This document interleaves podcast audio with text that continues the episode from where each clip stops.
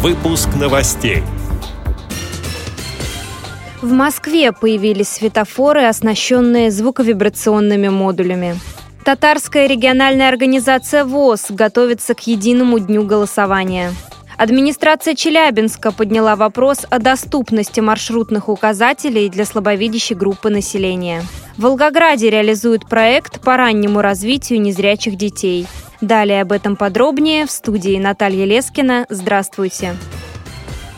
В Москве 30 светофоров оснастили звуковибрационными модулями. Цитирую слова начальника управления эксплуатации столичного центра организации дорожного движения Вячеслава Илюхина. Модуль представляет собой единый блок, в котором размещаются громкоговоритель и вибрационный механизм. Таким образом, при включении зеленого сигнала будет работать вибрационное и звуковое оповещение. Также за 7 секунд до смены пешеходного сигнала светофора зеленого на красный будет изменяться мелодия звучания. Конец цитаты. Как сообщает агентство ТАСС, в зависимости от ширины дороги и времени суток можно регулировать уровень громкости. При этом для воспроизведения звукового сигнала могут использоваться любые мелодии, записанные в цифровом формате MP3.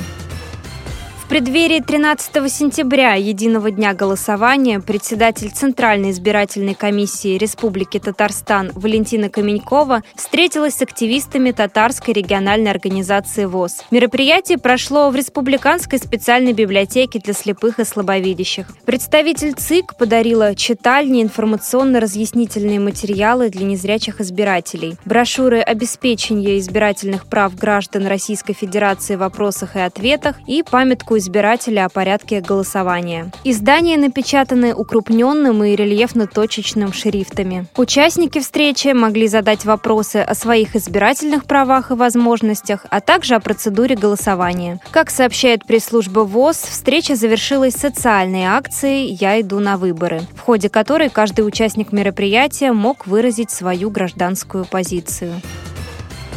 На совещании в администрации Челябинска подняли вопрос о доступности маршрутных указателей для слабовидящей группы населения. В настоящее время в распоряжении местных властей находится 500 единиц муниципального транспорта. Все они оборудованы указателями маршрутов, однако в последнее время у челябинцев возникают вопросы относительно их доступности для людей с проблемами зрения. Согласно стандарту, передние и задние указатели должны быть видны с 15 метров, боковые таковые из трех. Но в документе шрифт и размер табличек не регламентируются. Сейчас в управлении транспорта решают вопрос о редизайне, который повысит доступность маршрутных указателей. Одним из вариантов является оборудование общественного транспорта светодиодными табло, сообщается на сайте 1obl.ru.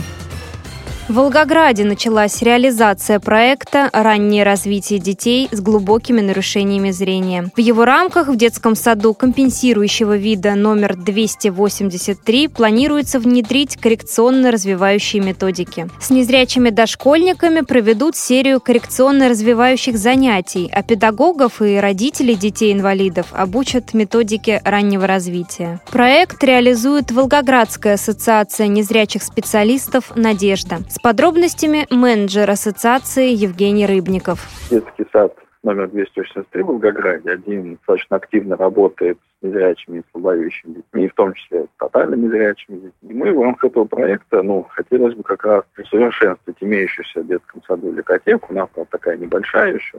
Вот мы как раз хотим закупить разного рода оборудование для физического развития детей. А, вот, то есть, ну, как бы сделать такую лекотеку в таком уже полном таком оснащении. Как раз на базе ее совместно с педагогами проводить занятия по раннему развитию, помогать родителям какие-то консультативные помощи оказывать оборудование, которое мы закупаем, мы передаем в детский сад, это дальше они как бы уже самостоятельно, и как они сейчас работают, так они будут продолжать только уже на более высоком качественном уровне. То есть у них будет возможность продолжать работу.